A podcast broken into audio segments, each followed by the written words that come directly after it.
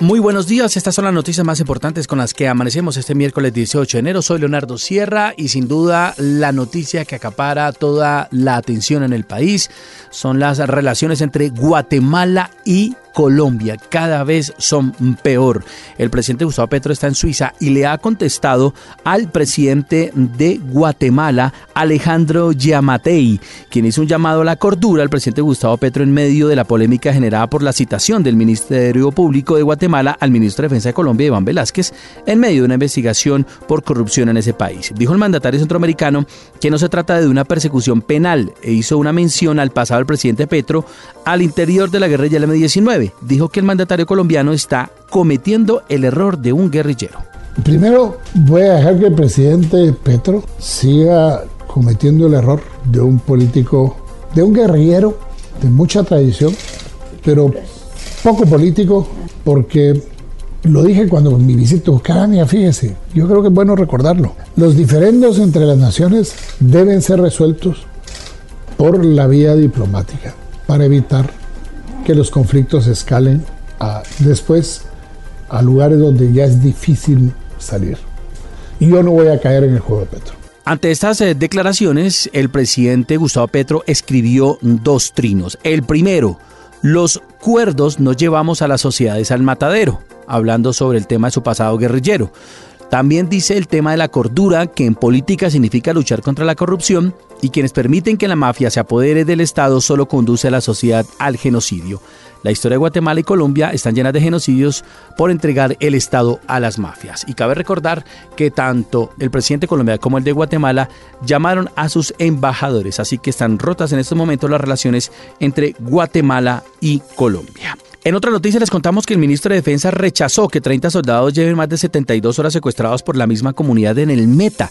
Dice que no es válido el argumento de que están destacando y además que están mirando el cese al fuego, pues la orden no es abandonar los territorios que deben cuidar. Valentina Herrera. Ya son más de dos días los que este pelotón de la Fuerza de Tarea Omega completan secuestrados por al menos 300 personas de la comunidad en Vista Hermosa en el Meta, quienes no los dejan ni continuar el patrullaje ni salir de la zona, argumentando una violación al cese al fuego bilateral. Ante esto, el ministro de Defensa Iván Velázquez recordó que ese decreto del gobierno nacional implica un cese a las operaciones de las fuerzas militares, pero no crea espacios vedados para la presencia de estas. No implica que deban abandonar espacios en los que, por el contrario, deben mostrar con su presencia el control legítimo del territorio que las Fuerzas Armadas están obligadas a mantener. Se espera que hoy se retome la mediación por parte de la Defensoría para permitir la libertad de esos militares. Entre tanto, el ministro Velázquez pidió verificar que los grupos armados ilegales de la zona no estén presionando a las comunidades. Familiares de las víctimas del Palacio de Justicia enfrentaron en la JEP al general retirado del ejército Jesús Armando Arias Cabrales y le exigieron contar la verdad sobre los desaparecidos en la retoma del Palacio de Justicia durante el 6 y 7 de noviembre. Testimonios desgarradores. Catalina Vargas. Tengo la oportunidad entonces hoy de pedirle que por favor, desde el corazón, me diga qué pasó con mi mamá. Porque ella sale viva del Palacio de Justicia hacia la Casa del Florero, donde usted tenía todo el mando. Usted ya está llegando a una etapa de su vida en la que ya pronto partirá de esta tierra en algún momento y es momento de que nos diga a nosotros como familiares qué fue lo que pasó con ellos. Estas fueron las voces de los familiares de las víctimas de la retoma del Palacio de Justicia en noviembre de 1985, pidiendo y clamando verdad al general en retiro Jesús Armando Arias Cabrales, quien se presentó ante la Jurisdicción Especial para la Paz por primera vez de manera pública para relatar qué fue lo que sucedió ese día durante la retoma del Palacio de Justicia. Con relatos bastante descarnados, estas víctimas le pidieron al general en retiro que dijera la verdad, a lo que el general ha respondido brevemente en la sesión de la tarde que no estuvo en esa operación, o es decir, no estuvo en la casa del florero donde al parecer se vio por última vez a estas víctimas de desaparición forzada. Hay que señalar que esta audiencia se reanudará este miércoles y este jueves para que el general en retiro pueda contar de manera exhaustiva y detallada qué fue lo que pasó en la retoma y quiénes estuvieron a cargo de esa operación o del plan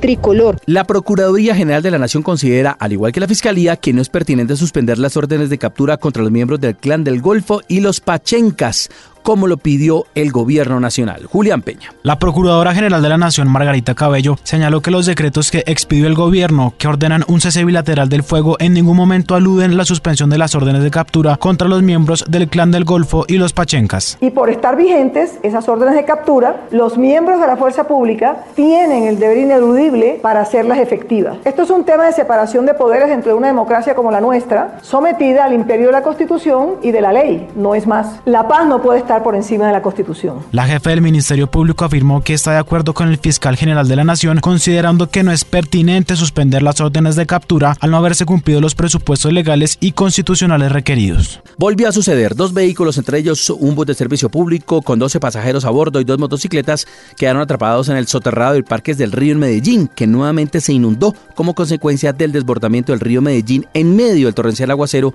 que azotó el valle de Aburrá.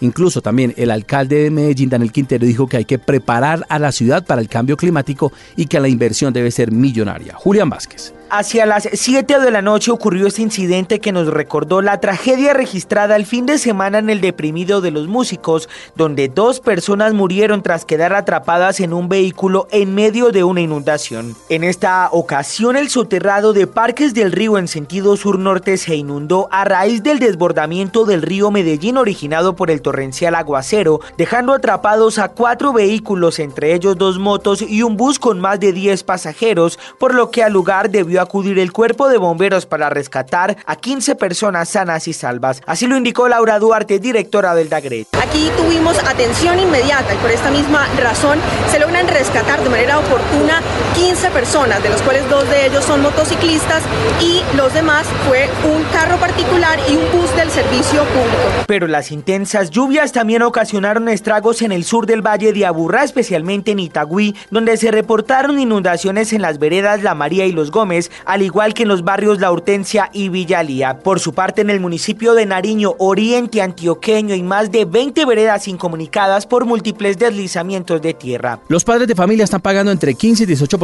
más que el año pasado por las compras de útiles escolares. Desde FENALCO piden al gobierno reactivar las jornadas de día sin IVA. Mariana Quintero. La escasez a nivel mundial de materias primas y sobrecostos en transporte han incrementado el precio de productos para la temporada escolar. Desde el sector buscan no afectar el bolsillo de los colombianos porque saben que dejan de vender. Así lo explica José Medina, gerente de planta de Pelican. Los útiles escolares no se han incrementado más del 15 al 18%. Esto es haciendo un gran esfuerzo para evitar que todos los sobrecostos que hemos tenido por temas logísticos, escasez de materiales, pospandemia y muchos otros elementos sean trasladados al, al bolsillo del, del consumidor, al producto final. El cálculo que hace Fenalco Bogotá es que un padre de familia en promedio puede llegar a invertir 350 mil pesos, pero el valor puede variar dependiendo la cantidad, marca e incluso el lugar. Juan Esteban Orrego, director de Fenalco Bogotá, hizo un llamado al presidente Gustavo Petro para que reconsidere su decisión de eliminar los días sin IVA. Esperemos pues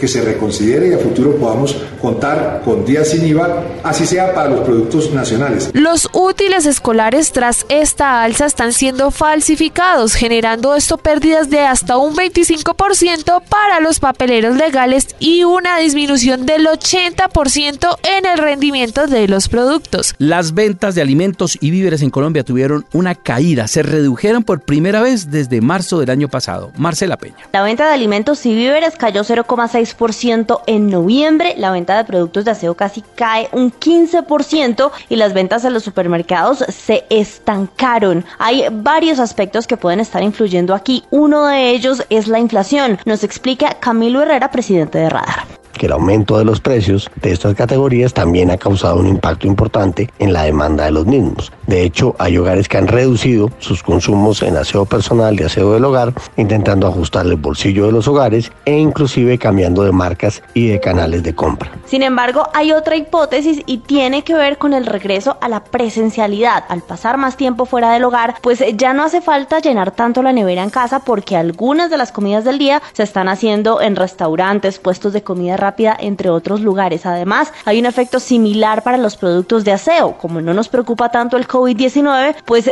ya no estamos desinfectando nuestros hogares de la misma manera. Las estaciones de Transmilenio en Bogotá amanecieron con la presencia del SMAT de la policía debido a que durante el día se van a presentar protestas por el incremento del pasaje y el supuesto mal servicio del sistema. El pasaje quedó en 2.950 pesos, subió 300 pesos para este año. A esta hora se reporta normalidad en el sistema. La Interpol emitió circular azul para ubicar a Margaret Chacón, nueva implicada en el caso del fiscal Marcelo Pecci. Es la pareja Andrés Pérez Hoyos, uno de los hermanos capturados que aceptó haber pagado por el crimen. Y la Aerocivil abrió una investigación por el aterrizaje de emergencia de una avioneta en el aeropuerto de Palo Negro en Bucaramanga. Incluso se salió la pista. Por fortuna, no hay personas heridas. Estas son las noticias más importantes con las que amanecemos en este miércoles 18 de enero. Gracias, feliz día.